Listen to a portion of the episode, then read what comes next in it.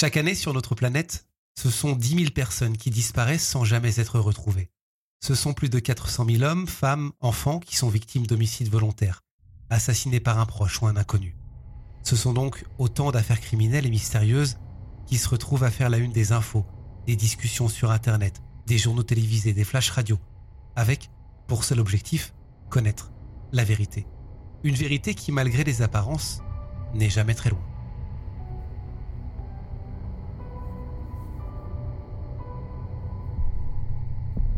Dans la nuit du 31 mars au 1er avril 2006, à Columbus, dans l'Ohio, les vacances de printemps viennent tout juste de commencer et Brian Schaeffer, un bel étudiant en médecine de 27 ans, décide de passer la soirée avec des copains dans un bar du coin. Mais durant la soirée, les amis qui l'accompagnent le perdent de vue et ne le reverront pas. En fait, plus personne ne reverra Brian. Il ne se présentera même pas à l'aéroport où il était attendu par sa petite amie pour un voyage en amoureux. Brian s'est volatilisé dans la soirée et plus précisément dans ce bar. Parce que la dernière fois qu'il est filmé, c'est à 1h55 du matin, il est en train de discuter avec deux filles devant le bar, avant vraisemblablement de retourner à l'intérieur. Personne ne le verra jamais en sortir. Brian Schaeffer a tout simplement disparu.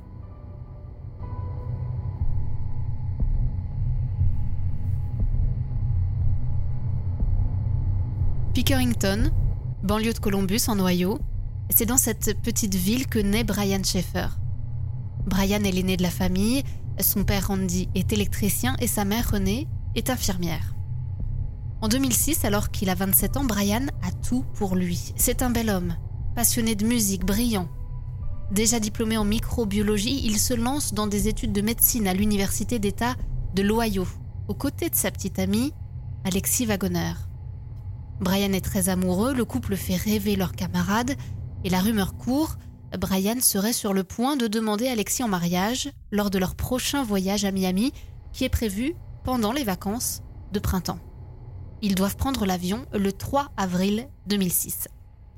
Ce voyage, cette demande en mariage tombe bien puisqu'un mois plus tôt, la maman de Brian, René, est décédée d'un cancer de la moelle osseuse. Le jeune homme est évidemment très affecté par la disparition de sa maman et ce voyage lui permettra de penser à autre chose. Malgré tout, il paraît heureux, il a des projets, un mariage à venir, des amis, son avenir est tout tracé, il sera médecin. Même si visiblement Brian a un autre rêve dans la vie. Quelque temps plus tôt, sur son MySpace, il avait assuré plutôt vouloir être tranquille sur une île déserte à écouter de la musique avec sa chérie.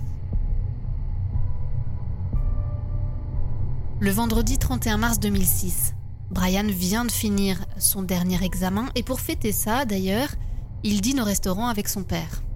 Ce soir-là, selon les dires de Randy, Brian va bien. Il est content d'avoir terminé ses examens. En revanche, il a l'air fatigué, épuisé. Il faut dire que Brian a beaucoup travaillé pour ses examens jusqu'à passer plusieurs nuits blanches cette semaine-là. D'ailleurs, son père ne trouve pas raisonnable qu'il sorte ensuite avec ses amis et lui dit qu'il devrait plutôt rentrer se reposer. Mais son fils a vraiment envie de finir la soirée avec ses amis et Randy n'insiste pas. À 21h, le repas est terminé, Randy lui dit au revoir et Brian retrouve son ami William Florence, dit Clint, dans un bar, le Ugly Tuna Saluna. À 22h, il appelle Alexis, sa petite amie, qui est en famille à Toledo, à 220 km de Columbus.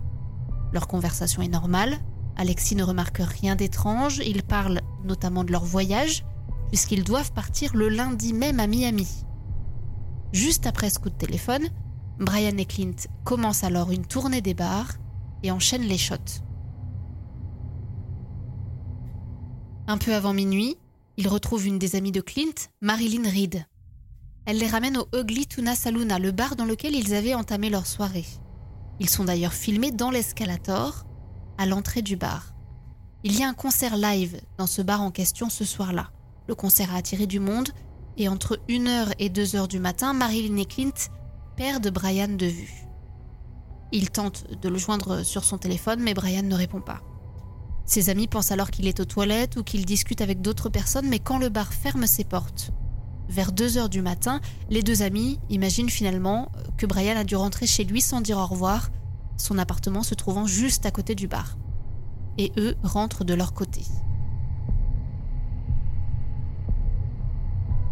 Quand Alexis tente de le joindre le lendemain, le samedi, alors qu'elle se trouve toujours à 200 km de là, ses appels restent sans réponse.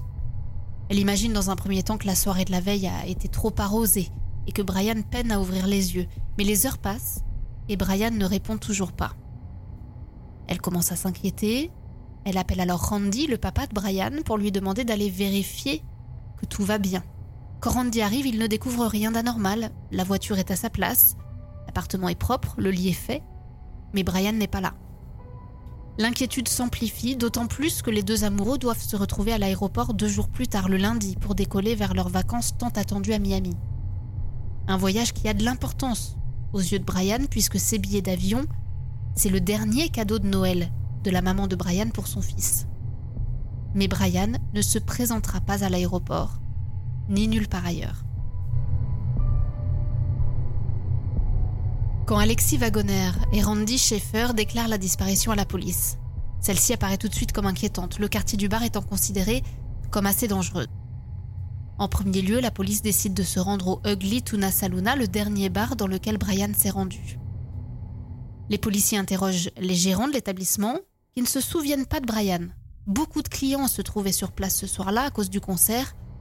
En revanche, ils assurent avoir des caméras.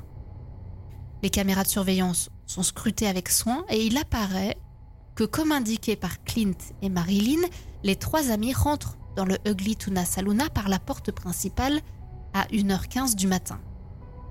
À 1h55, au moment où les amis le cherchent, on voit Brian sortir du bar, discuter avec deux jeunes filles, puis sortir du champ de la caméra comme pour se diriger à nouveau vers le bar. Mais le problème, c'est qu'à la fermeture du bar, on ne le reverra pas repasser devant la caméra comme il devrait le faire. On ne le voit nulle part. La police passe en revue toutes les caméras de la ville les images des caméras de trois autres bars à proximité, mais rien. Brian s'est volatilisé. La police met alors tout en œuvre pour retrouver sa trace. Agents et chiens policiers cherchent dans les bennes à ordures, dans les égouts, dans la voiture de Brian. Rien. Le voisinage est passé au crible. Rien. Une photo de Brian est largement diffusée, on le voit, souriant, arborant un tatouage sur son bras droit, un tatouage qui représente son amour de la musique et plus particulièrement du groupe Pearl Jam. Malheureusement, malgré tous ses efforts, Brian reste introuvable.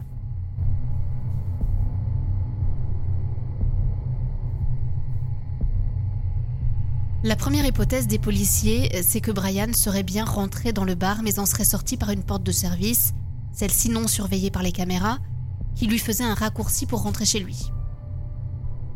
Une porte de service qui n'est généralement pas utilisée par le public s'ouvrait à l'époque sur un chantier de construction qui serait difficile à traverser tout en étant sobre, encore plus en état d'ébriété, comme Brian l'était probablement ce soir-là. Mais son corps n'a jamais été retrouvé sur place. Certaines personnes étayent cette théorie en disant que des promoteurs véreux peuvent dissimuler la découverte d'un cadavre de peur d'un procès sur la sécurité du site. Une autre théorie veut qu'il soit sorti par cette fameuse porte dérobée, puis qu'il ait été assassiné par une bande, par quelqu'un de ce quartier malfamé.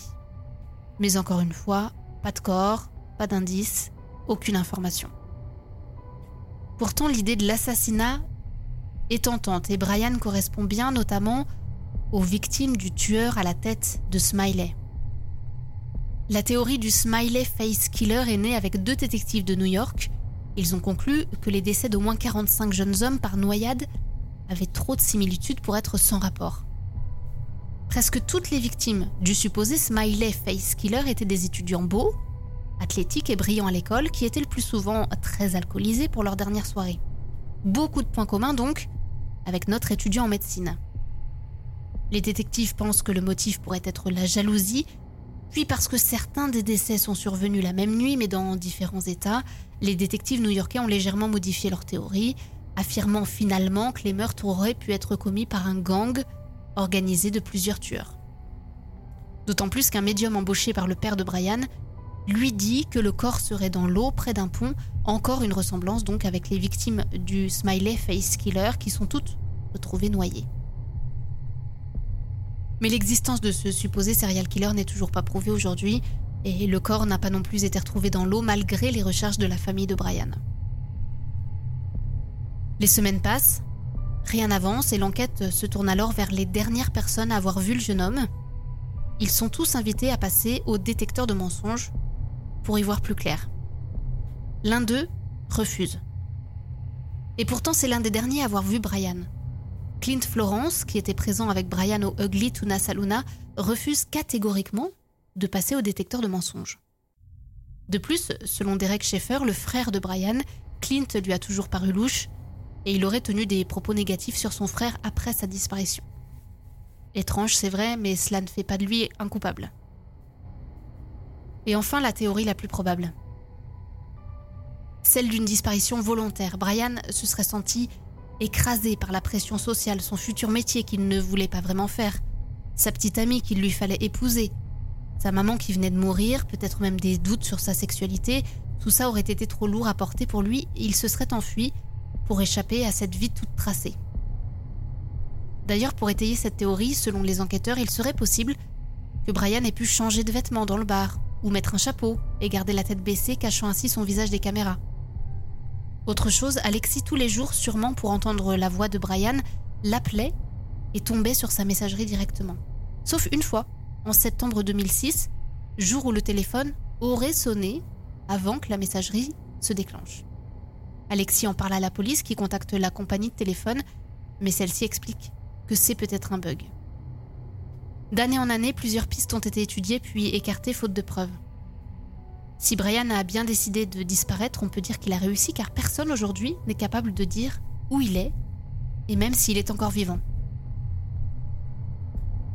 En 2008, deux ans et demi après la disparition de Brian, son père travaille dans le jardin familial quand le vent violent casse brutalement une branche d'un arbre voisin et vient le blesser mortellement. Il sera retrouvé le lendemain par des voisins. Un site de condoléances est alors publié sur Internet et un message apparaît qui dit ⁇ Ah papa, je t'aime, Brian ⁇ L'adresse IP a déterminé que le message aurait été envoyé d'un ordinateur public aux Caraïbes et les policiers ont conclu à une blague de mauvais goût. Randy est donc morte sans savoir ce qui était arrivé à son fils dans la nuit du 31 mars au 1er avril 2006. Et aujourd'hui, près de 17 ans plus tard, nous ne savons toujours pas où est Brian Schaeffer.